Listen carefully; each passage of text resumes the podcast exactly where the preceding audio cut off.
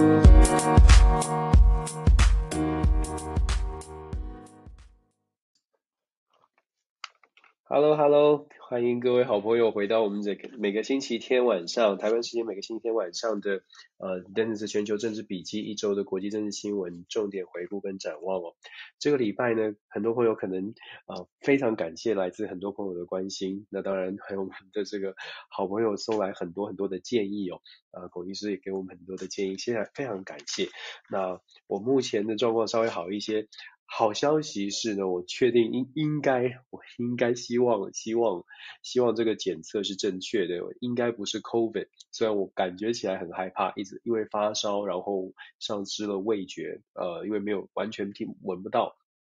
丧失味觉，然后反反复复发烧，所以当时好紧张哦。再加上我的学生，呃。写信来说，老师他上个礼拜星上个星期四确诊了，上上星期四有有来上课，然后星期一寄信来说他确诊了，然后我礼拜二也有去上课，礼拜四也是我去教课，所以然后回家之后感到不舒服，就觉得哇天啊，这个是不是完蛋了？这个这次可能糟糕，真的中了，然后整整个症状就很不对，然后呃就去做了 PCR 的测试，又偏偏人很多，德州现在真的确诊的人很多，我去做 PCR 测试，几个月之前我孩子确诊的时候呢。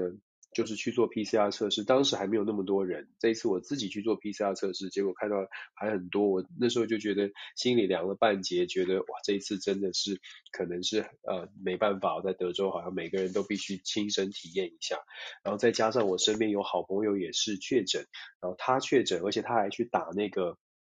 那个传说中的很神奇有效果的那个单株单株免疫抗体，在德州现在是免费免费的免费供应。虽然是很贵，可是在德州现在是免费供应哦。那他去打了，然后好像是确实有效。不过 anyway，我自己就是很害怕。然后呃，得到在星期五的时候呢，好不容易到很晚的时候，星期五周末。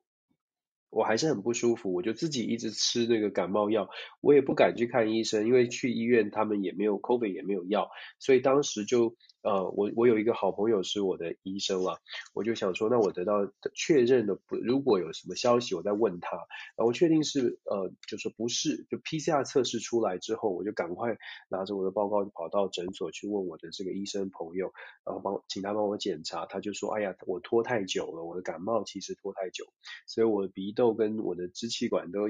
很发炎挺严重的，那个可他担心会慢慢就变成可能会再感染就变肺炎了，所以就要我要多休息，说我可能太累了，我也不知道，我觉得我自己还挺年轻的，不过 anyway 大家就真的要保持身体的健康哦，然后尤其是在这个 COVID 的期间。真的每一个人可能一些感冒的症状都会觉得很很很可怕，就像我自己，我觉得很可怕。大家听我的声音应该可以听得出来，我的鼻子 鼻音还是很重，嗯，就是鼻腔共鸣吧，呃，讲好听一点，好，这个自己乐观来看待，会不会唱歌就比较像张学友，我也不知道。Anyway，好了，我们 话 废话说太多，跟大家聊一聊我这个礼拜看到一些什么新闻哦。从哪一个事情开始讲起呢？从九一一吧。我想这个礼拜九一一事件二十周年哦，对全世界来说都是很大的事情。我们谈九一一，就先谈像像是拜登，拜登拜访了三个地方，在美国拜访了三个地方，那都是很重要的，包括纽约的这个呃 Ground Zero，就是世贸大楼的这个呃。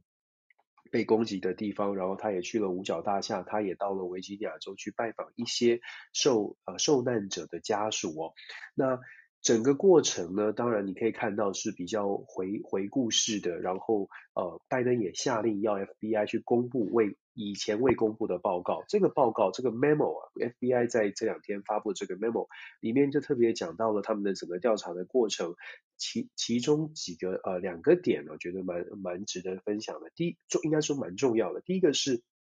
九一一攻击的这些劫机犯，确实在美国境内是有人接应的，这是这个 memo 里面的一个重点，确实有人接应。但是呢，这个接应者，他们虽然是阿拉伯裔、阿拉伯籍的阿拉伯的移民，可是这个接关键在于说，这些阿拉伯人或者是这些穆斯林哦，是不是真的是有背后有恐怖组织的指使去接应他们，还是纯粹基于我们都是教徒，我们都是阿拉伯人，我们都是中东人，所以互相的因为有朋友家庭的关系去做连结。那这个部分，因为他整个调查报告出来，没有办法去跟政府或者是恐怖组织这些在美国的这些帮助这些劫机犯的阿拉伯人，没有办法跟呃政府单位或者是恐怖组织。呃，有一个非常清楚的，譬如说有下令要他们去接机接待这些劫机犯，就没有这样的证据。换句话说，这个报告做出来之后呢，你可以想象，一定也是会有人讲说，哎呀，这个一定还有没有查出来的东西，也可能会有人说，哎，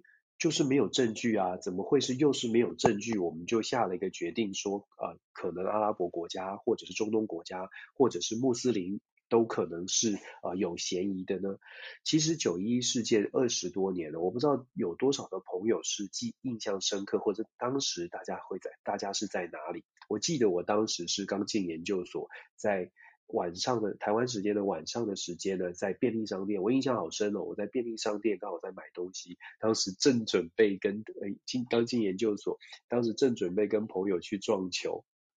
然后我们在便利商店买饮料的时候，电视后面的这个呃在播电在播那个画面，我还问了店员跟我们朋友在讲说，哇，美国拍电影拍得好真实哦。我印象好深的那个场景跟画面，还有那个对话，后来发现不对，那是 CNN 的画面，就发现那是新闻，那不是电影。所以我不知道大家在哪里。其实这个这个印象一直在我心里，就像我再小一点的时候看六四天安门的时候也是一样，我都觉得怎么会是好像是电影里面的画面出现在真实的世界。好了，我们讲回来，这二十年来哦。二十年的九一一发生二十年了，美国到底学到了什么？大家有没有发现，在最近的这个阿富汗的撤军撤军的事件，让大家很有很多的呃国家或者很多的朋友都在反思，这二十年美国到底算是赢了还是输了？我想大家可以一起来思考，这个所谓的反对反恐战争，二十年来美国到底是赢了还是输了？或者西方民主国家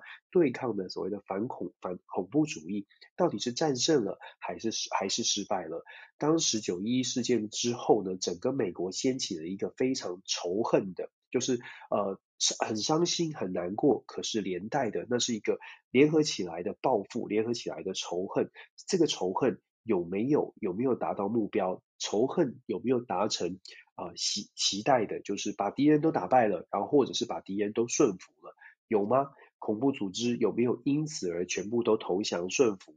二十年后，我们看阿富汗的撤军，大家有没有发现恐怖组织它还是存在，恐怖主义没有被打垮？这是不是代表美国的失败？我个我不会这么解读，相反的，我会说，也许我们在遇到这种冲突的时候，我们要去思考的思考的解决方法，也许不是呃。用仇恨带起来的这种军事冲突，也许可能这二十年给我们的教训，也许是要找其他的方式。那我们就来稍微的带大家回顾一下这二十年来美国可能做了哪些事情哦。如果大家记得的话，七·十九一事件发生之后，那个当下全世界是很震惊的。小布希总统呢，当时如果大家最近看新闻都会看到。回顾他当时在佛罗里达小学正在跟二年级的学生讲故事，突然白宫的幕僚长就走进那个教室，在众目睽睽媒体的拍拍摄之下，布希的脸是非常沉重的。可是他当下也当时就做一个总统该有的样子，没有非常的惊慌。呃，当时只是脸色脸色沉重哦，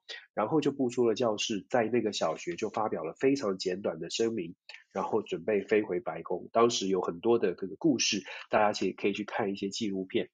总而言之呢，二零零一年九一发生之后。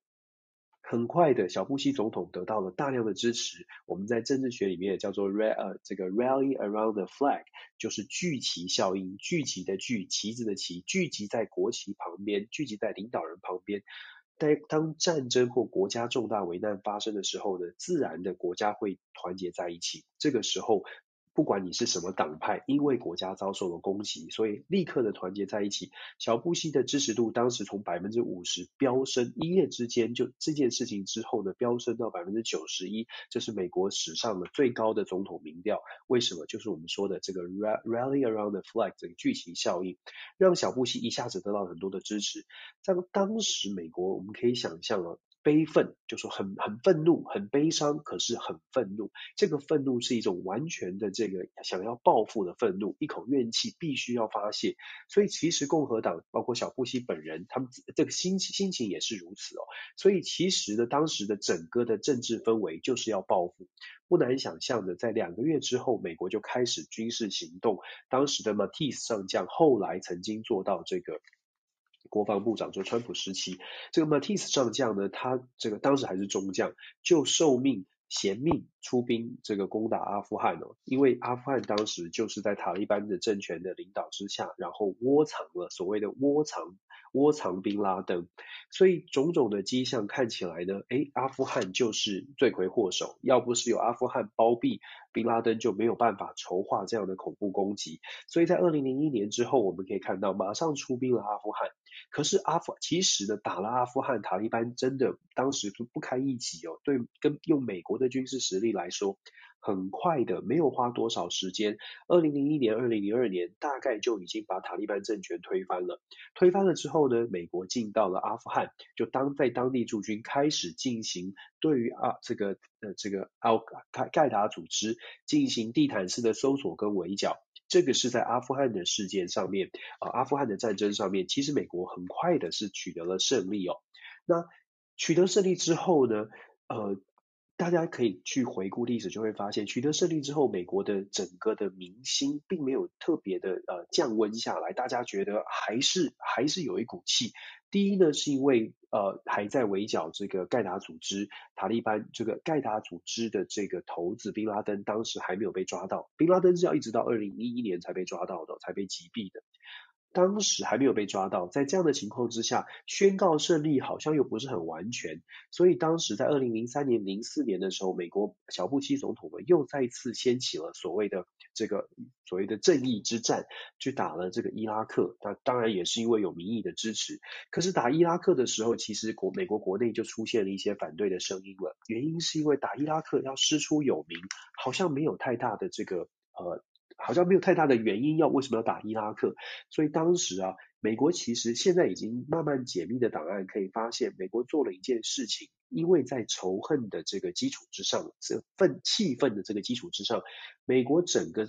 政府单位、政治人物或者共和党的拜的这个小布希的团队呢做一件事情，就是做了一个设定了一个 political agenda，设定一个 agenda 是。海山当时伊拉克的强权总统海山跟盖达组织有非常紧密的连结，而且呢，海山还窝藏着所谓的大规模毁灭性武器，像是沙林毒气啦、化学武器。可是海山一直说我没有，我没有，我其实并没有跟这个宾拉登这么熟，我没有跟盖达组织有什么有这么强的连结，我没有支持他们，我也没有毁灭性的武器。但是啊，基本上小布希总统带领的当时的美国。一口咬定就是啊，伊拉克，伊拉克就是有参有有份哦，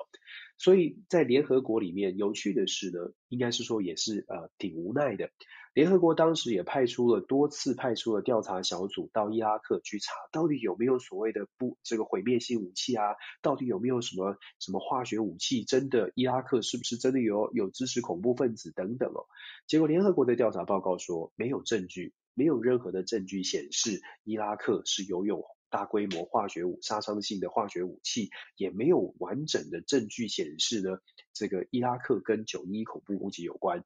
可是就如同我们所说的，名气可用，而且民民心的这个愤怒、这个仇恨感还是很高哦。所以在这样的情况之下，美国总统小布当时的小布希做了什么决定呢？一样的，就像我说的，设定了 agenda，就基本上死咬不放。所以透过所有的情报系统，包括小布希本人都说，我们美国最强的情报系统，比联合国去真的去现场看的还要更清楚。伊拉克到底有没有大规模的毁灭武器？基本上，美国就不顾联合国的劝阻，也不顾联合国所提出来的各项报告，认定了中情局认定了美国的报告是正确的，认定了美国的情报单位说伊拉克可能有。可是当时他们不是说可能有，当时小布希说伊拉克就是藏有大规模毁灭性武器，包括了当时的鲍威尔将军，包括了当时的国务国防部长伦斯斐都。一再一再的强调，伊拉克就是有大规模毁灭性武器。就这样就在这样的情况之下，也提供相关的情资给英国的首相跟所谓的所谓的北约的盟国，告诉大家说，伊拉克就是有大规模毁灭性武器，如果你不跟我们一起来打这个所谓的正义之战 （War of Justice），如果不打正义之战，唇亡齿寒，未来大家都会倒霉。所以当时呢，在在这个这样的情况之下哦，呃，英国的首相当时 Tony Blair 就参与了美国的所谓的英美联军，再加上整个呃所谓的英这个西方国家的同盟的国家呢，就进军了伊拉克。后续的这个战争的结果，我们也我们也非常清楚。现在我们回顾历史，很快的伊拉克的战争也是美国胜利。海山呢，当当然按照西方媒体的说法呢，是得到了相对应的制裁。伊拉克取得了得到了这个崭新的世界、崭新的人生活，伊拉克得到了民主的机会。这是前半段九一一事件发生之后的短短短短的三五年之间发生的事情。时间慢慢的推移，大家慢慢也慢慢越慢慢冷静下来了。越来越多美国国内的民众开始冷静下来，开始去思考。我们在伤痛抚平伤痛之后，我们去想，也许对于伊拉克的人民，对于阿富汗的人民，会不会有无辜的人受害？会不会有人也是欲加之罪呢？后来就发现，确实是这样。首先呢，在慢慢的这些资讯出来之后呢，就发现了，哎，好像好像这些美国的情资好像不是完全的正确，包括了很多的政治人物都自己跳出来说，当时没有完整的判断哦。可是，如同我们所说的，有的时候政治的，有名气可用，政治是可以议题可以设定的。二零零六年的时候，其实从二零零一年开始哦，所谓的九一一事件攻击之后呢，美国的情报单位，包括 FBI、CIA 这些单位，国家情报当时还没有国家情报总监办公室呢，所以美国的国家情报单位呢就组织起来，去在在一个地方，在一个叫做关纳 Guantanamo Bay，就是关塔纳摩湾哦。这个关塔那摩湾其实不是在美国境内，是在古巴。我刚刚讲的这些，大家有兴趣可以去查，你就会发现好多好多的故事。这些故事不见得都是呃好听的、漂亮的，不过很值得大家去一起来查一查，一起去深思哦。关塔那摩湾在古巴这个小小的这个右下角一个小的地方，它是美军的基地。关塔那摩湾呢，在二零零一年九一攻击事件之后，很快的就在关塔那摩湾这个美军军事基地成立了所谓的这个呃恐怖组织，有任何恐怖嫌疑的嫌疑犯的收留的地方，就是一个监狱啊，就把关塔那摩湾建设成为一个军事监狱。各位要知道，为什么把这个监狱哦，就跟恐怖组织相关的监狱设在关塔那摩湾？设在关塔那摩湾，主要是因为它不是在美国境内，不在美国境内，它就代表是它是美国法律。管不到的地方是一个化外之地，有点像太空、太空、太外太空的地方。外太空是什么意思？就是法律无法可管，你要做什么样的刑求都可以在那里执行。我们这样说。如果你在两千零一年的时候这样跟这样跟大家说，哎，关塔那摩湾会关关押这些恐怖恐怖组织呃相关的嫌疑犯，在美国境内可能经过情报单位 FBI 去调查，可能有跟恐怖组织相关，可能居可能收留过恐怖分子的这些人，就移到关塔那摩湾，然后你说会对美国会对他寻求，很少人会相信。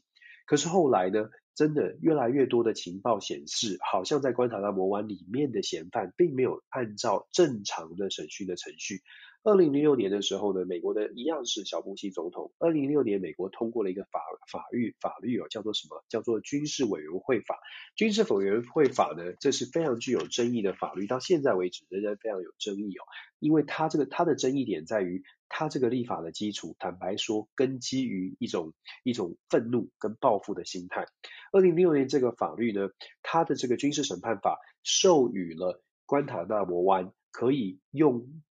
必要的手段，基本上没有上限的必要手段去取得，因为国安需求需要的资讯哦。这什么意思？其实它就是很婉转的，绕了很多圈的告诉你说，在关塔那摩湾的这些嫌犯，不论你是中情局或者是任何单位，你想要用任何方式，什么十大酷刑去把这个资讯要出来都可以，你是不受限制的。呃，二零零七年的时候，有曾经有人呃就说，因为也是也是美国人哦，也是美国的一些法律的法律界的人士，觉得这样子太不人道了，违反这个日内瓦公约的这个嫌犯对待的条条约哦，所以上诉。可是二零零七年哥伦比亚特区的联邦法庭哦，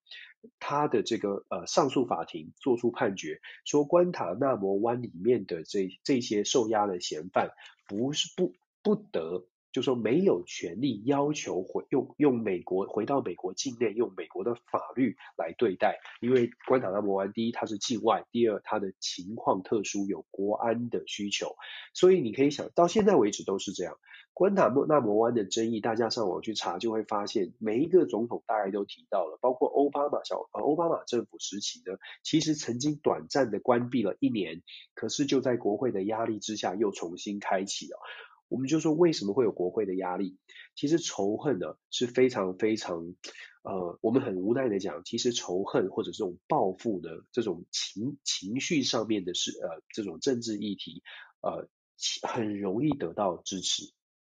我们大家可以大家一起来冷静想一想，其实仇恨是非常容易得到选票的。我们就这样直白的说吧，如果你煽动的是仇恨，你让大你让你的选民感觉我非常强力的要求，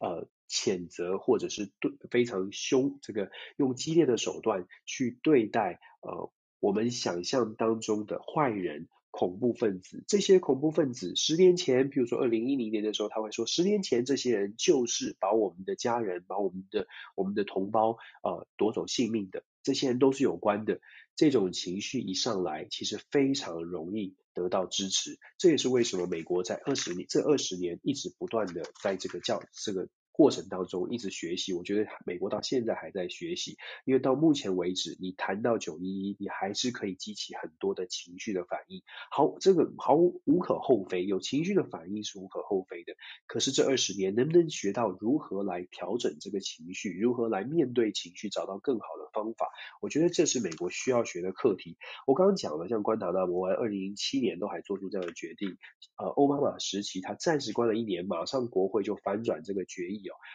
然后接下来拜登上来的也说，在他的任内希望可以关闭关塔那摩湾，可是到目前为止还是一样，关塔那摩湾还是一样是一个法律的化外之地，仍然仍然充满了争议。所以，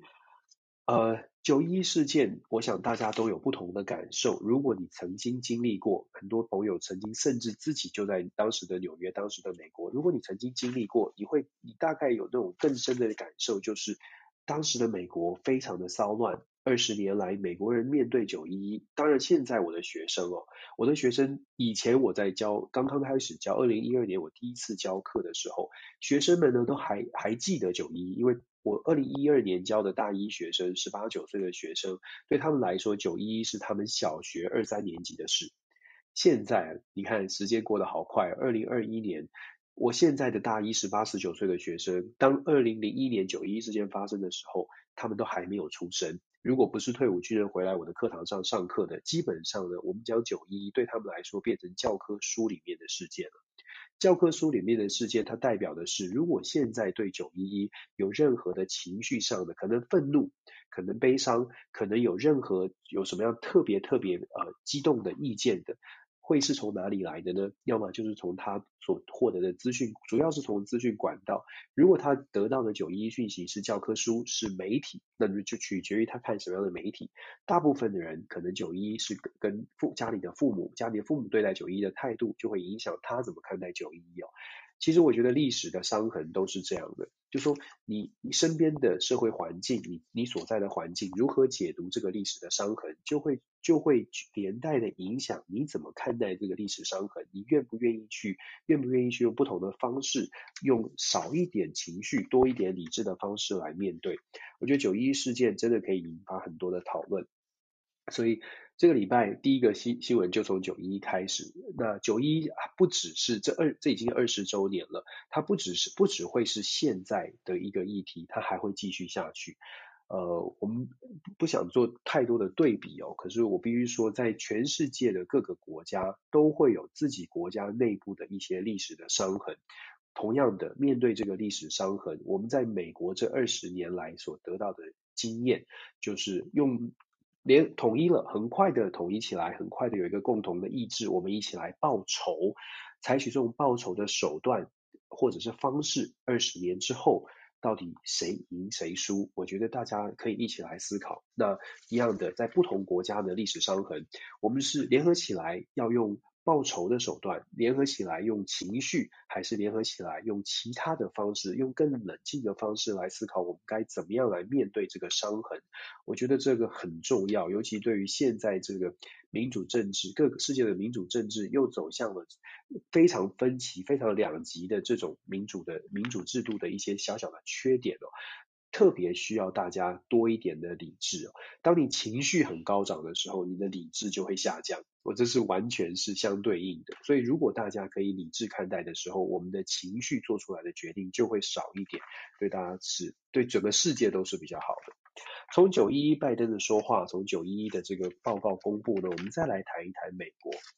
美国现在遇上什么问题？其实这个礼拜啊，呃。蛮多关于美国的消息，或者整个世界蛮多蛮多蛮多事情是跟美国是有关系的。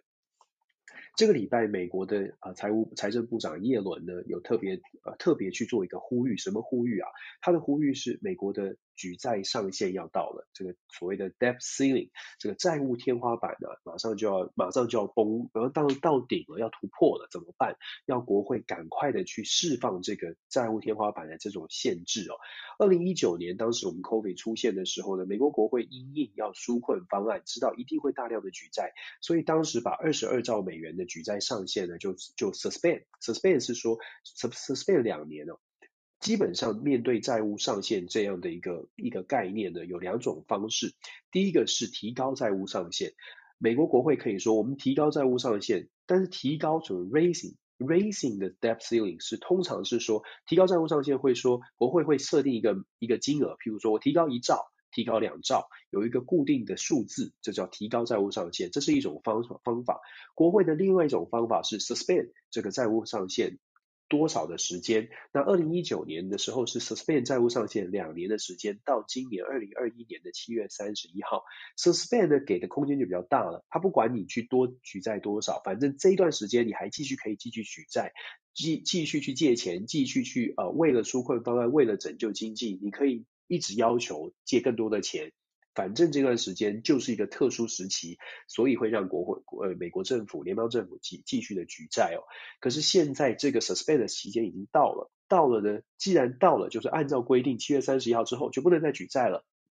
就不能够再再往上加了。可是目前借到，就等于说你在七月三十一号之前借到的钱，就必须要能够因应你现在所用的。可是耶伦说呢，我们七月三十一号之前，美国总共借到了二十八点五兆，大概二十八点五兆。这个二十八点五兆啊，在十月份十月中左右就会用光。要用到哪里呢？要还还美国的借贷的利息啊，要还要处理美国联邦的所有的这些开支哦。耶伦说十月十月中就到期了，各位要知道这个这个呃，我们先说二十八点五兆，我不知道大家听起来是什么感觉哦，因为我们都不可能有这种数字，我们不可能有这种财富哦。二十八点五兆是什么概念？按照如果你把它除以美国每个每一个人哦的这个这个每一个每个人的人头，一一个美国人二根根据二零二零年，我们是用二零二零年的数据，我查到二零二零年的数据哦。一个人，每一个美国人呢，大家大家知道每一个美国人等于是背上身上背多少的国债吗？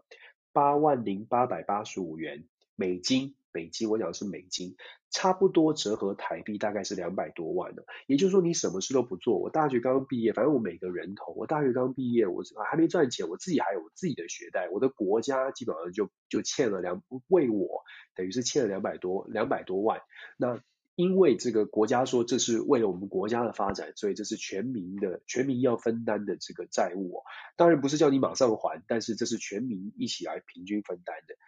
我不知道大家感觉如何？我不知道大家如果是如果听到这个数字的感受会是说，哎呦，两百多万还还好吧？我的人生很长，我可以还。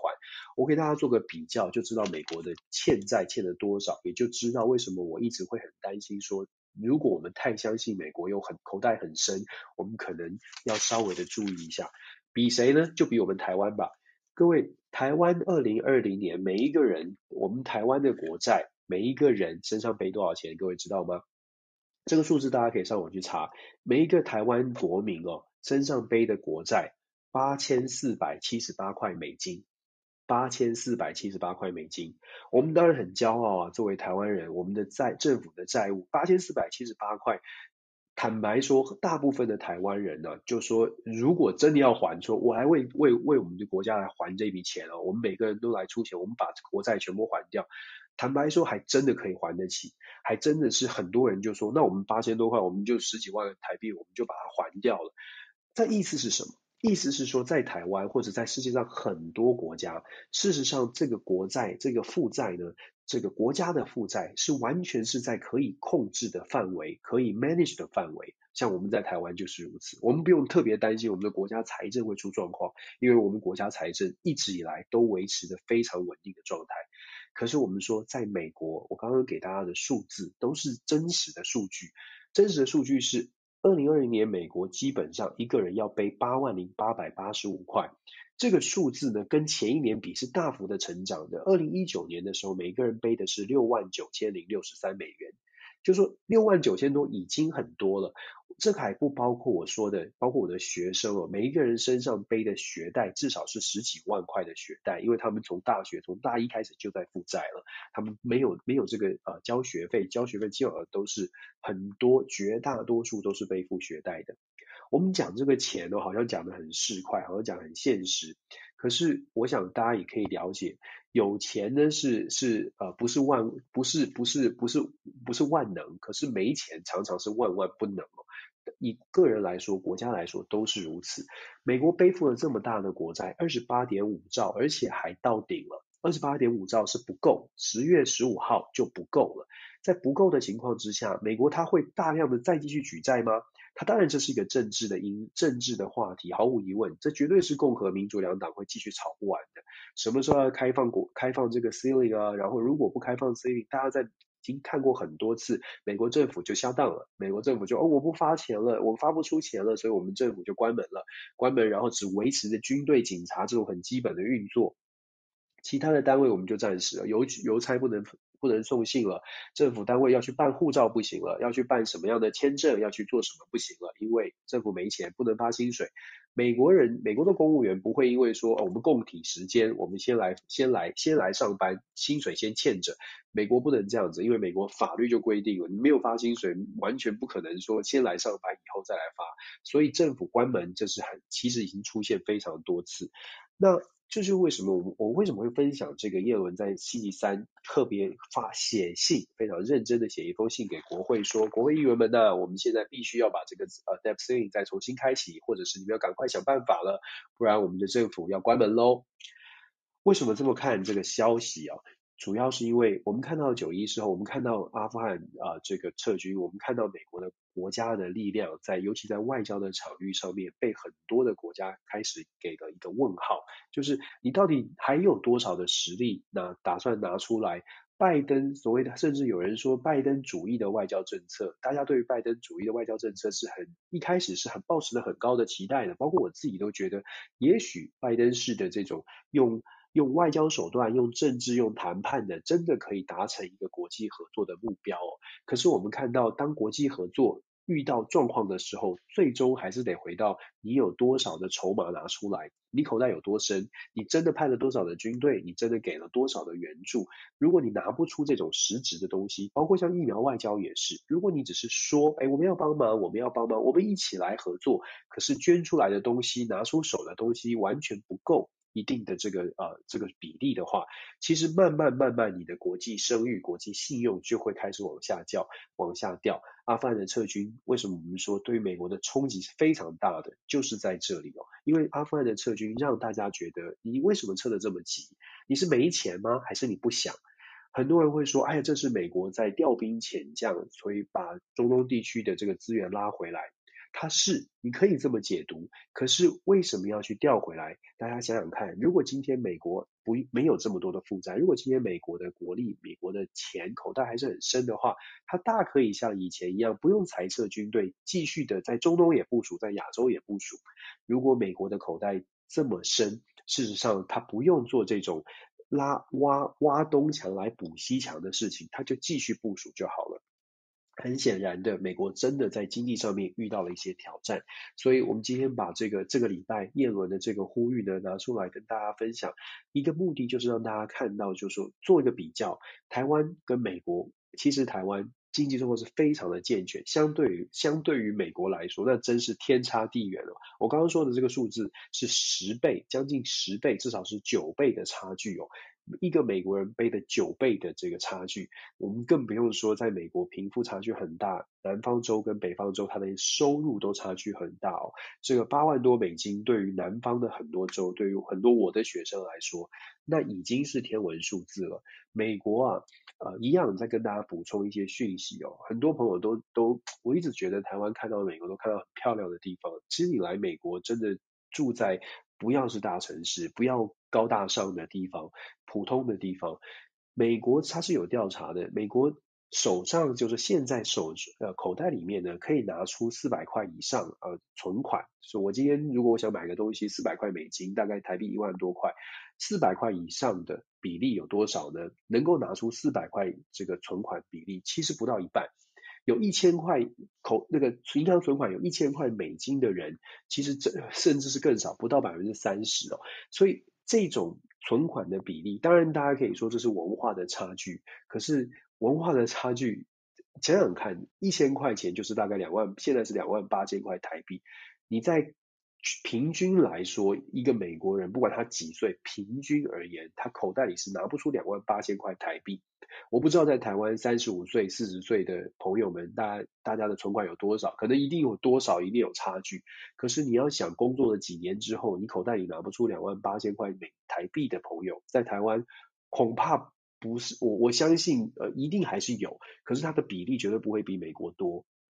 这也是为什么我要特别去强调，我们在看美国的时候，一定要非常的理解美国真实的状况。就是表面上大家一定会把最漂亮的东西拿出来啊，我还是船坚炮利，我航空母舰还是在跑啊。可是回到家以后，美国的财政部就在算啊，算说你你你你别再跑了吧，你别再跑这么远了吧，你别再你别再盖，你别再搞这个新新船了。你看我我们说美国的国防国防预算是在拜登上台之后呢。表面上是提升了，我们之前有分析过，表面上提升了百分之一点六，可是扣除通膨之后，其实是倒倒退了千分之四。为什么？为什么在整个国国家的预算在调配上面，把军事的预算是往下降的？因为口袋有限了，口袋有限。我们说美国的关系，美国的实力哦，现在受到了一些挑战。那从经济的角度，我们跟大家看到这个状状况，我们就来看一下现在的美中关系。这个礼拜的另外一个大新闻就是美中通话了，拜登政府跟拜登总统呢拿起电话跟习近平通了电话，这是一个大的破冰。当然，毫无疑问的，这是一个大消息哦。为什么说是大消息呢？因为我自己的解读会是，它至不论不论它后续美中之间，不论它后续接下来。到 G 团体十月三十号之前，它会不会有比较朝向正向，双方会稍微的缓和下来？不论是不是这样，但是打电话有通上电话这件事情呢，它有很多可以值得观察的。通电话这件事情本身就是正向的，就是至少要沟通了，沟通愿意沟通，这是一个正向的。那打电话，拜登要拜登打电话给习近平，大家可以看到很多媒体不同的不同的啊、观察角度哦。我觉得大家都值得看一看。我自己呢，也不敢说独特的观察，但我自己有一些想法跟大家分享。我觉得拜登打电话，他反反映出两件事情。第一个部分呢是，呃，我们要问的问题是谁要他打这个电话？我觉得这个问题很，呃，对我来说我很关心哦。谁要拜登打这个电话？第一，如果是两种可能，第一个是拜登自己要打，第二个是他的幕僚团队叫他打，大概就这两种可能。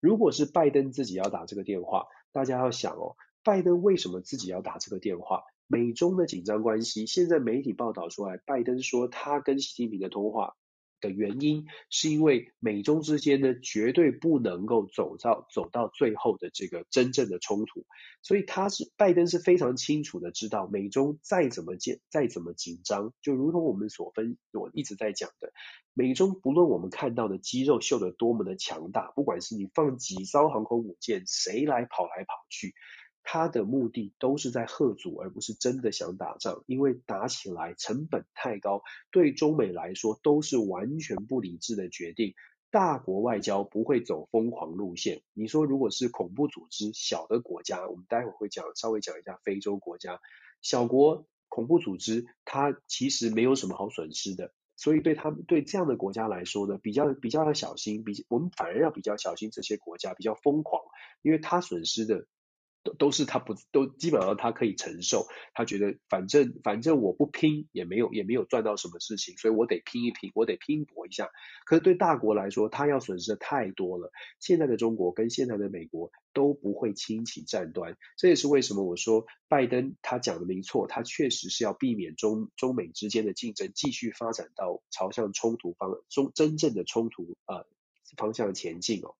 那拜登我就说呃。拜登到底是拜登想打这个电话，还是他的幕僚要打这个要他打这个电话？差别在哪里？如果是拜登自己发现中美的冲突必须要喊刹车，必须要做出一些调整，拜登自己来打这个电话，他反映出来的是，呃，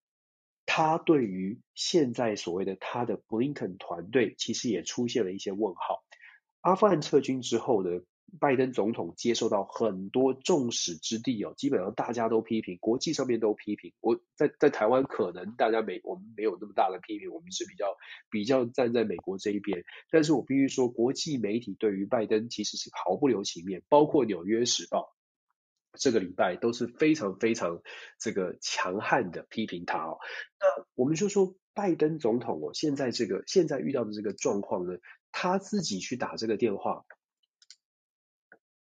他自己去打这个电话，意思是什么？他自己去打这个电话，代表的是自己代表打这个电话，就代表说他对于这个团队可能出现了一些状况。虽然他在媒体上面讲说，我所有的责任都是我自己承担，呃，我负担，我决定，我负责。可是，可是，拜登绝对是很清楚的，四十多年的外交经验，他绝对很清楚外面到底是怎么样批判的。那他对于美中之间的关系是很是很挫折的，由下面的事务官员，包括 Wendy Sherman，包括 OL 这个 Kel 这个这个呃呃 Kel 呃 Kerry 呃前国务卿讨论这个外交这个国气候变迁事务到中国也没有得到良好的对待哦，事实上对他来说是觉得不满也是挫折。不满是不满中国的态度，挫折是挫折。为什么下面的这些所谓的中国通、亚洲通没有办法把让让中国可以呃走这个调整到，就让中国愿意跟美国之间的关系可以回到正轨哦？所以如果是他自己打这个电话，我的我的解读会是他对于他的布林肯团队感感觉到有一点点的失望，而且有可能觉得我应该要主帅亲征哦。所以主帅亲征这个部分是。呃，我觉得他这如果是拜登自己打电话，自己想要打这个电话反映出来的事情，如果是拜登团队建议他打这个电话呢，那也很有趣。因为如果是拜登团队让他打这个电话，第一，我们之前我有跟大家分享过，拜登在阿富汗撤军之后，他做了一个很重要的人事任命。他这个人事任命是是任命了这个在国务院里面，他找来一个负责媒体沟通的，我们传说俗俗称的 spin doctor，就是呃。这个政治公关，找政治公关来担任国务院负责对外事务的这个副助理国务卿。目标目标是什么？目标就是在议题设定上面，他发现阿富汗的撤军造成很大很大的打击，对于整个拜登团队是白宫是很大的打击，他必须要来做重新调整，重新设定议题，让他的强项能够被美国民众看到，让美国政府的能力被看见。所以，如果是拜登的团队，包括公关团队，告诉他说，美中议题是在阿富汗议题之后，你必须要去处理的问题。然后要打这个电话，尤其是在九一一事件左时这个关键的时刻要去打这个电话，让美中之间稍微的有进展，去满足很多人的期待。为什么我说很多人的期待？如果大家关一直关注这个民主党跟共和党对于中国的政策，你就会发现，在七月底七月份的时候，美国的商会、美国的企业家哦，有超过三四十家大企业联名发了信，要求拜登政府。重启跟美国之跟中国之间的对话，不管什么对话，他们希望至少有对话。当然，很多企业是要求拜登去重新检视川普时代的关税。他们从拜登上台的时候就一直要求把关税好好的处理掉，因为对于美国企业来说，关税对他们也是打击哦。可是拜登在整个全美国抗中的这个气氛当中呢，他只能延续川普的这个川普时代的做法，导致他基本上在对中政策上，拜登也没有办法放得很松。现在时时间条件不一样哦，因为进入到了这个阿富汗的撤军这个重大冲击的后期，美国需拜登需要胜利，拜登需要一个议题可以让让他的这个国内声望跟国际声望重新回来，所以美中问题呢就被拜登自己捡起来来做讨论。公关团队大概也看到了，公关团队也建议他这么做，但是如果是公关团队建议的，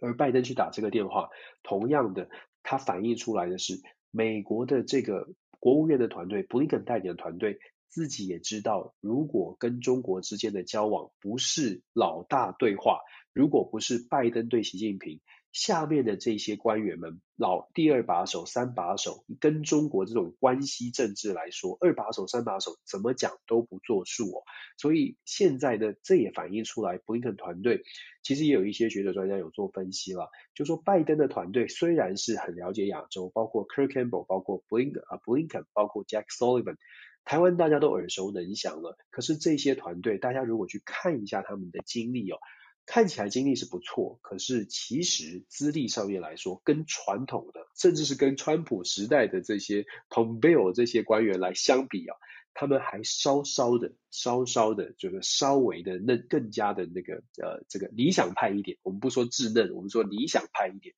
就说 Jack Sullivan、呃、Tony Blinken 都是稍微的理想派一点哦，跟跟啊、呃、Pompeo 这些人，还有 Pompeo 这个呃 Burton Bolton Bolton。大家如果还记得的话，非常鹰派的这个 Bolton，相比来说呢，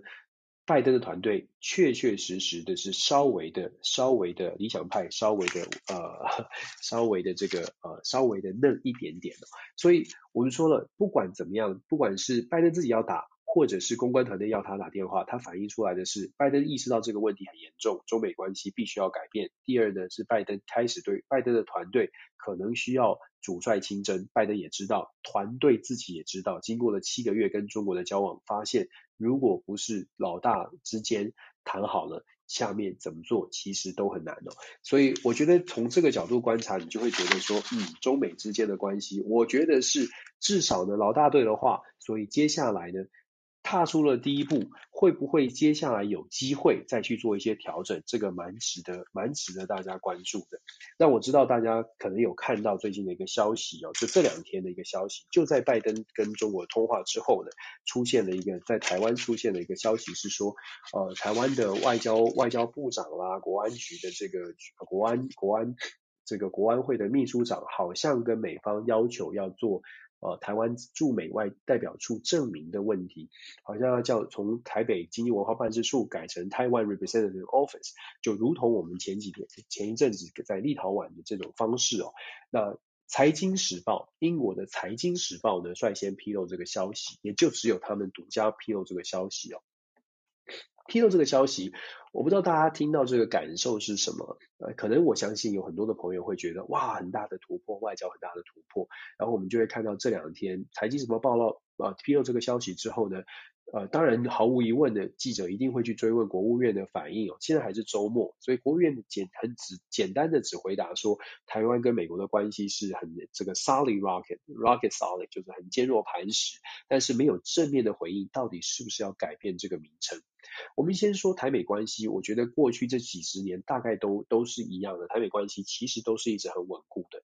关换要不要换名称这件事情呢？我们呃，我觉得美国一定会非常非常小心的来思考哦。大家可能会，我就像我刚刚一开始说的，情绪高的时候，理智可能就会被理智可能会就受受到影响哦。台湾要不要去改改掉这个名字？在美国，其实它不是第一次被讨论，已经讨论了非常久。那过去呢，不论在奥巴马时代、川普时代，在或者到进入了拜登时期，关于台湾在美国代表处的名字，很多的智库学都在讨论，可是最后都卡关在美中关系这个点上。美中关系，美国都在担心的是，或者是美国都在思考的是，改变这个名称，它所带来的政治意涵是不是中国可以忍、可以吞下去的？这个是美国在思考的问题。在台湾的角色呢，当然会说，哎，我们就往前推推看嘛，我们试试看嘛，我们就我们就呃努力推一下，看看美国会不会再勇敢一点点。呃，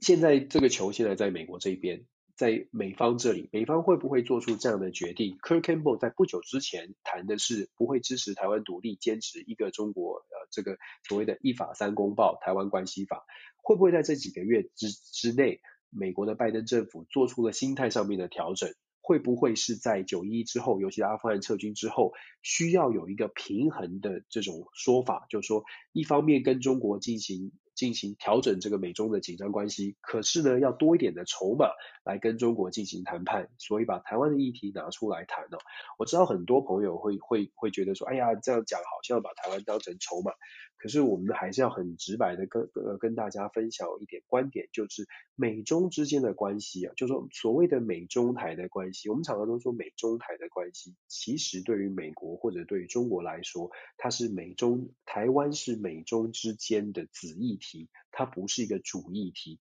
我我我生在台湾，长在台湾，我非常希望台湾是主旋律。可是，在国际政治上，我们我们理智的判断，台湾不是主旋律。可是，台湾可以成为很重要的那个副歌的部分。所以，我我我这样形容，我希望大家可以理解，台湾要成为很重要的副歌的部分，就必须要自己知道自己的定位，而且要非常的清楚知道我们的优势跟强项在哪里，而且要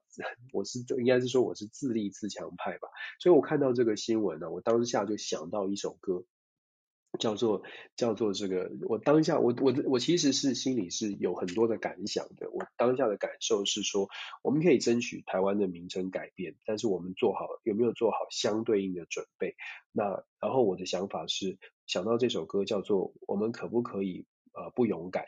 我们还可不可以不勇敢？也就是说。当大家都很期待这个变化发生，然后大家都在情绪上是希望这个变化发生的时候，呃，我们还可不可以跟大家说，也许，也许，呃，我呃稍微冷静一点，对台湾是更安全的。当然，我这样讲好像很不很没种，很没勇气啊，所以我会说，我想到的歌是，我们还可不可以不勇敢？就是如果说我们不可以不勇敢了，那大家做好勇敢了没？我我我我希望大家可以理解哦。台湾呃两极化是民主政治我们现在看到的一个状态，可是两极化它不代表大家不不能够把把我们看到的担忧说出来，尤其是我们最爱的家人，我们最爱的一切。都在 那个成长的土地上，我是我是觉得是有一点点担，我坦白说我是觉得有一点点担心的，因为美国现在的状况，美国现在的状况，他我说了，美国非常需要一场这个胜利，他可能是口头上的胜利，外交上的胜利，言辞上的胜利，他是需要去，他是需要拜登的团队是需要去有一些刺激的东西的，我不知道，我不知道啊。我不知道他打算做的这个刺激的刺激性的东西是什么，可是我看见了，我看见了呃一些争议的话题是可以让政治人物得利，可是也可以让无辜的百姓可能可能呃会有一些危机的。无论如何，我们希望国际政治解读之后呢，大家更理智、更理智、更冷冷静的来看，然后我们一起做好我们自己哦。好，很快的，我们今天讲好多，很快，我今天讲太多，很快的，今天来分享一下哦，就是说九月二十一号呢，美国呃。联合国代表联合国大会要开会了，九月二十一号，拜登已经预计要去联合国去进行他的正常的一个演说。拜登演说这一次一样的会引起全球的关注，全球关注原因是因为我们说了阿富汗事件之后，还有再加上美中的关系很紧张，全世界都在看拜登现在打出的外交牌会是什么，尤其是拜登上台之后一直在强调的国际合作，这个主轴是不会变的。我们可以预测九月二十一号拜登到联合国一定会强调 COVID-19 的共同的协防。然后再来，一定会强调气候变迁，也一定会再次重申所谓的 rule base，就是秩序，就是规则为主、规则为基础的国际秩序。可是这个时候呢，大家就要去思考说，呃，国际上面就尤其是联合国大会里面的成员国里面，到底哪一哪多有多少国家会选择站在美国这边？有多少国家是站在可能觉得美国你总是说大话的那一边哦。所以拜登这个论述，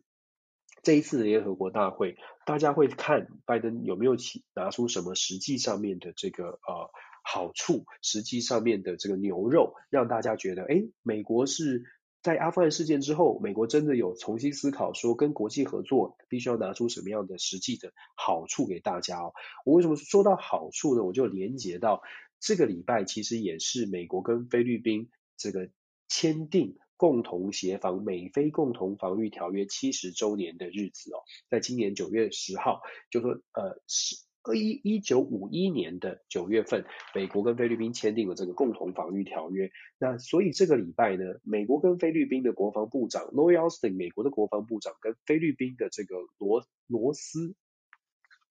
他的名字比较难念哦。我，因为菲律宾的国防部长，我们就这样说，他跟菲律宾的国防部长见了面，而且进行了一些讨论。那菲律宾的国防部长啊，国防部长很直白哦，他就说，呃，美国呢。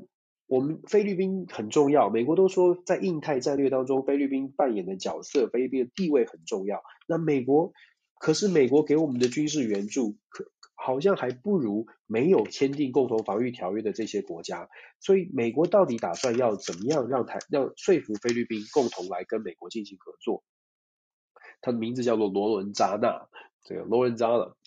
对，要怎么样让美让菲律宾愿意来做合作？大家如果还记得的话呢，菲律宾的总总统叫做杜特地哦，杜特地呢，他一直不断的，他很有趣，他一直不断的威胁美国，他威胁美国说说哦，如果你不给我多一点东西，如果你不卖我什么东西，我们我就把这个，我就把这个小，我就把这个这个美国美国可以这个 visiting 的这个条约，美国有跟菲律宾有签订一个这个呃访问条约，就是在。呃，菲律宾的这个苏比克湾撤军之后，美军基地撤离之后呢，用一个访问条约来替代，就让美国可以还是可以在美国在菲律宾驻防，还是可以到美运用菲律宾的军事设施。那杜特地的不断的去威胁，常常威胁啊，就是美国你让我不高兴了，或者是你不你不支持我，你不你不受军购呃卖军售给我，我就把这个法条约给取消掉，我就片面就取消，我不让你来了，可以吧？那对于美国来说也很有趣，他就每次都会符合菲律宾的期待哦，就是有吵有糖吃。那菲律宾每次吵，每次都给糖。这一次呢，这个七十周年啊，菲律宾的国防部长就非常非常强硬的，非常态度比较强硬了。他说，美中已经紧张成这样了，那在南海的问题上面，一直要菲律宾去做更多的事情，一直希望说菲律宾可以来配配合。那七十周年了，你这个共同防御条约既然签了，你要拿出更多的东西，就如同我们刚刚说的，世界上都各国也都在看美国，你到底还要，你愿到底愿意付出多少？不能只叫大家一起跟着你走啊。你要你要拿出真，你要拿出实那个实际的好处，让来说服我们。所以菲律宾呢，这次也等于是真的开口了，就说呃，将来如果你要继续维持这个共同防御条约，希望美国可以在不论在军备上面，不论在真正的协防上面，你第七舰队一直在东亚，你也要你也常常开来一下菲那个南海吧，也常常开来到菲律宾吧，考虑一下菲律宾的状况吧。所以。呃，菲律宾有这样的要求，那美国怎么回应？就基本上美国回应，当然这个 Lloyd Austin 是回应说，哦，菲律宾非常的重要，我们美国一定会加强这个对对南海的巡弋，也一定会加强对菲律宾的支持。但是接下来还是关键在行动哦。如果大家记得的话呢，在七月份，就在不久之前，印尼。印尼的这个外长访问这个白呃华府跟这个呃布林肯去见面的时候，其实也讲一样的事情哦，就说都希望美国讲的跟做的是一致的，讲的很漂亮。不能够说现实变成很骨感哦，你讲的很多，讲的说我们要合作，我们要军事的交流，我们要做更多的协防，甚至是给你更多的援助，那么就必须要拿出手来才行。不过大家，我记我不知道大家还记不记得我在几分钟之前，大概二十分钟之前，我们才在讲说美国局灾上限都到了，所以你会发现在美国的政策上面，美国还是还是一样的那个超强国家的心态跟外交的政策的做的的思维，可是。口袋不深的情况之下，想做的事情，人的欲望有限，但是资无无人的欲望无限，但是资源有限哦，所以想的跟做的就会越来越越来越这个呃越来越有差距。那这个差距出现了，国际国际上面的反应就会非常的清非常的明显。所以菲律宾的跟美国的关系，我们还后还有后续可以观察。尤其是今天这个礼拜还有一个有趣的事情是，菲律宾的这个杜特地呢宣布接受 执政党的提名，要成为副总统的候选人哦。有趣吧？总统选完之后选副总统哦。菲律宾的选举制度是六年，呃，总统是六年的，可是他只能选选一任。那选完之后呢，他不能再连任。所以杜特地下台之后，呃。他现在又说，我现在来做副总统。副总统跟总统是分开选的，不是他不是不一定要搭档竞争，他是分开的。所以杜特地如果选上副总统呢，就会非常有趣。因为现在执政党是推了一个 Christopher Wu，就说一个一个华裔的华华裔背景的克里斯多福一个参议员来担任他的这个总统，来担任总统，不是他的总统，但是其实他是他的亲亲信哦。所以执政党去推了一个推推了现任总统当副总统，然后推现任总统的。亲信去做总去争取总统的位置，他的概念基本上就是杜特地继续在执政，只是换一个位置，有点像几年前的普丁一样哦，换一个位置，可是还是国家的领导人哦。不过有趣的是，这个被提名的 Christopher Lee 的 Wu 呢，他好像对这个杜特地没有太大的当杜特地的这个总统没有怎么没有太大的兴趣，他反而去去支持杜特地的女儿莎拉杜特蒂。莎拉杜特地跟杜特地是不同的政党，分属不同的政党。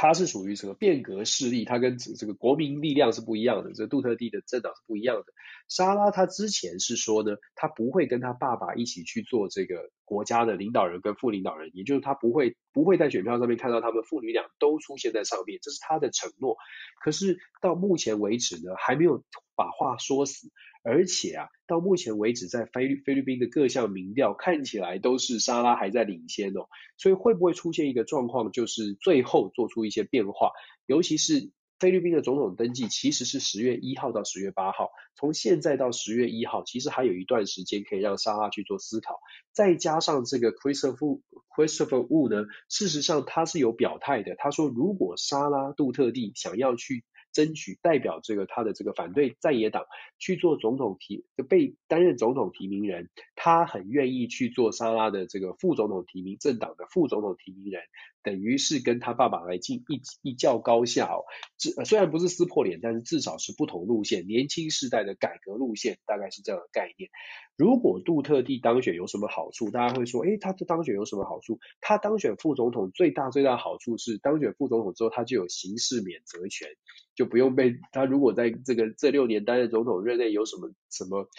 啊不太好的事情的话，他可以再继续再撑六年了，这是第一啦。第二呢，如不第二呢是说，如果杜特地真的当副总统，而他女儿又不是总统，他当副总统，然后按照他的计划。呃，继续在菲律宾的政政治当中扮演重要的角色。那有趣的就是未来的美菲的关系，还有未来的美国跟呃这个菲律宾跟中国的关系。我们知道杜特地对中国基本上是，你可以说他很务实，你也可以他说他非常的这个轻中哦。他就是觉得说，菲律宾打不过中国，就基本上不要跟中国对着干，对中国就尽量的，中国说什么就是就是什么，因为菲律宾打不起这场仗，菲律宾也没有本事跟跟跟中国这个翻脸，所以杜特地的立场对于中国的立场呢是非常非常的谦谦顺，是恭非常恭敬的在对待中国，这个是不是他的这个是不是可以被菲律宾百姓所接受？这个也是在选战过程当中可以一定会变成话题的。从现在到菲律宾的选举，明年的五月份还有一段的时间，所以这个这个部分呢，菲律宾的情况也值得台湾来看一下，因为毕竟离台湾是很近的。那我们从菲律宾，我们再来谈一谈这个呃，也是一样亚洲的韩国。韩国的状况呢，我们就说这个礼拜北韩北韩的呃这个金正恩有进行一个呃所谓的阅兵仪式。这次的阅兵呢，比较特别的是，这次的阅兵并没并没有很大规模。第一，它是半夜，有几个亮点了。第一个是金正恩这次阅兵是在半夜，然后再次再来这次阅兵呢，出现了金正恩非常瘦的样子，真人真本人的这个这个帅气欧欧欧巴的这个形象出现，帅不帅我不知道，但是至少我们说做人要跟自己比，不跟别人比哦，跟自己比的话是应该有变帅，那少瘦了四十四十磅哦，所以跟自己比的话是变帅的。那呃形象改变，呃看起来健康没有没有太糟太糟，然后呃半夜阅兵，但是阅兵呢是呃没有大规模的武器。大家看这次的阅兵，有有趣的是，它没有所谓的飞弹，它也没有特别特别强大的新式的武器的展示。所以一般预料呢，做这样的事情，它展现来讲，在北韩展现出来的是啊、呃、国内性质比较多，就是说向国内宣示说，哎。我们的这个大元帅，我们的国家领导人呢，健康还状健康状况是好的，而且我们国家领导人还在还在位置上面继续带领着国家，国家呢还是兵强马壮的，让大家看见我们的国家国力是强强大的。这个是一个国内导向型的，真的是国内导向型的阅兵哦，是为了国家北韩自己国家团结来来来来作为目的的。我们会有可能会有朋友说，北韩需要国家团结吗？需需要呼吁国家团结吗？如果不团结，不是就就就就会消失吗？北韩其实挺需要的。最近 COVID 的状况，我们在在外面完全看不出来北韩到底有没有 COVID 的疫情。可是种种迹象显示，也许北韩也出现了破口。第一是俄罗斯需要捐赠疫苗给北韩，第二是出现了防护衣，在部队里面也出现了防护衣，这些都是一点点征兆，说其实在 COVID 在北韩也不是完全完全的零零零确诊，只是。媒体上面可能很难看见哦，所以然后再来呢，北韩为什么需要国内的团结？如果大家关注的话，其实从今年夏天哦，稍早之前五六月的时候，北韩的劳动党就已经讲了好多次，大家要共体时间，包括金正恩自己都跳出来说，所有的官、所有的公务人员呢，都要下去做做劳动，都要来帮助帮助大家，因为有有旱灾、有食物短缺、粮食短缺的问题，再加上北韩其实。这个礼拜还有另外一个消息，但是应该是说八月底的时候，另外一个消息也出来是北韩重启了在宁边的研这个原子弹的研究所，这个核反应的研究核反应炉也重启了。为什么在这个时间？既然我们刚刚说又有天灾，然后又需要国内团结，为什么要重启呢？一种一种看法，或者我个人也觉得是认同这样的看法。这个看法是说，北韩去重启这个核反应炉，不见得是真的要启启动什么核子大战。可是启动核反应炉，至少全世界会看得见。它一启动了，其实卫星就已经看见了，情报单位就已经收集到这个这个机器这个地方开始运作。运作它代表的就是呃，北韩手上又打算要拿出核子武器，这个启动核反应炉作为一个筹码。筹码做什么呢？筹码要跟美国进行谈判哦。我们一直在说菲律呃，这个北韩其实已经非常需要经济制裁被解除，经济禁运、经济制裁要解除，北韩可能才能真正的得到一些救赎，真正的得到援助。美国的这个呃北韩代表，北韩的负责人 Sung Kim。他呢，在八月底的时候也说，尤其尤其是在这个呃和重启核核子反应炉的这个新闻的前后，他也表达了拜登现在的拜登政府对于北韩其实是没有敌意的。这很很很确定的是讲说，拜登政府对于北韩，美国对于北韩是没有敌意的，也就是说不把北韩当成敌人。就当成一个一个一个国家，一个可能意见不同的国家，但是美国对北韩是没有敌意的，也就是说，跟北韩愿意重启对话，任何形式的，就是开放的态度来进行对话。那在这样的前提之下，北韩重启核反应炉，它的目的是为了在谈判桌上，我现在有核子武器，我现在打算要核子武器，我希望换到的就是美国在经济制裁上面的松绑。同样这同样的招数，事实上在二零一九年的时候，金正恩就是这样子来跟川普进行谈判。川普当时要北韩把所有的，包括宁边，包括不止宁边，包括所有北韩境内的核子武器，全部都要取消。川普很狠哦，川普要北韩全部都取消，我才开放，我才解对于你的禁禁运，对你的经济制裁是解禁的。这个北金正恩的条件是我我可以。取消，我可以关闭宁边的这个核子反核子研究所，我可以再关闭几个设施，然后我可以这个关掉几个发射台，甚至销毁一些核子武器，让你可以，呃，你就让希望美国可以，希望当时的川普愿意松绑松绑经济制裁。川普说不要不要不要，我的条件是你全部给我销毁掉。可是对于北韩来说，这是国安的问题。如果对于一只蜜蜂啊，它没有了那个针哦，它是完全没有安全感的。所以在北韩的角度，他说我没有办法，我没有办法自己把自己的毒针拔掉，因为我等于就是束手就缚了。以后你要我们这种传统武器，如果要要打传统武器，我们完全没有保护力哦。所以大家换位思考的话，就知道为什么北韩坚持一定要有核子武器在手，为什么像这样的国家，他坚持不放手，不放弃这个核子武器这么可怕的武器，因为放弃了核子武器，基本上也就没有。就没有任何的筹码了，所以这是北韩的消息。我们接下来应该可以看到，拜登现在在拜登现在处理阿富汗的事情焦头烂额，北韩现在丢出这样的一个重启核子反应炉，其实某种程度也是希望说，哎，看赶快看我，赶快看我，看我一下，你现在很忙，我我们赶快谈一谈就算了。所以北韩也许是这样的一个思维，就是说，哎，我们是不是可以趁趁趁着美国正在乱，趁着美国其实无暇，好好的来来来来这个呃。就仔细的看这些谈判的条件，当然这是一种说法了。美国也许美国就会觉得说，我现在没没空没空理你哦，对你也没什么敌意，你也我我知道北韩你也不敢乱动，所以就不理他。我觉得这个是可以稍微看一下。我还有看到一个新闻讲说金正恩有十二个替身哦，这个无从查证，我就我就很难很难评论。我是比较难想象金正恩有十二个有替身，我相信，可是有十二个替身还要都长得像他那样子。那我我不知道他们是不是是不是北韩跟南韩都一样有很强的整容技术，大家都长得那么像，有可能吗？我我我是有点怀疑的。像这种这种花边的新闻，我们就看一看，觉得可可爱就好了。讲到北韩呢，最后跟大家分享的是比较轻松的是韩国。韩国当然韩国也是大选当中，韩国现在正在初选当中哦，所以呃我们后续我来我再来跟大家分析韩国的这个目前各个政党的这个这个。变化这个正竞争的状况，我想谈韩国是因为我这两天卧病在家呢，就是在床上的时候看着 Netflix 一个新的影集叫做 DMP 这个逃兵，我不知道中文叫做什么，就是就是讲抓逃兵的，我看了非常有感，为什么有感？先跟大家报告，因为这个这个这个。这个里面形容的很多的情节，就是我当兵的，跟我当兵的经经验是是部分是吻合的，因为我当兵也是抓逃兵，很有呃，应该是说有有趣的经验了。那呃，当然台湾的当兵没有像这个韩国这么的夸张。但是我我们抓逃兵确实有一些情节是有点类似，勾起我一些回忆，也是宪兵，对，我也是宪兵哦。所以韩国这 D N P 这逃兵哦，我看了之后有几个感觉，第一个是呃韩国当兵是玩真的，这个是我一直都在讲的，韩国当兵是玩真的，你可以看到在韩国的，即便是它是拍成戏剧哦。你可以说他是夸张一点，你可以说他夸饰，可是韩国当兵的军旅的生涯，可能这种学长学弟，可能这种不公平，或者是有点甚至是甚至是呃非常不人道的这种这种军中的文化的，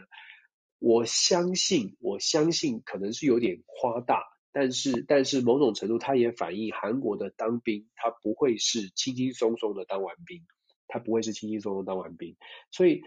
如果我们看韩国当兵。我们看韩国，因为面对北韩，我们刚刚说北韩其实还是有很多问题，因为面对北韩，所以随时做好自己的准备，然后在军旅生涯当中是做过这样的生活。我就要还是要说，就是我会回到今天我们这个谈了这么多九一一相关的事情，我就会去思考说，嗯，那。我们我们我们做了什么样的准备？尤其在台湾的大家，我们做了什么样的准备？呃，不是，真的不想不想要有什么军事的冲突的话，我们做了什么准备？那如果要有军事冲突的话，我们是不是做好了准备？然后呃，大家看待新闻的时候，大家看到的是呃情绪很很嗨的新闻，觉得哇，大家都大家都在支持台湾。呃，我我常常会问说，大家都支持台湾，那我支不支持我的台湾？我支不支持我的国家？我有做什么事情支持我的国家？是捐钱还是出力？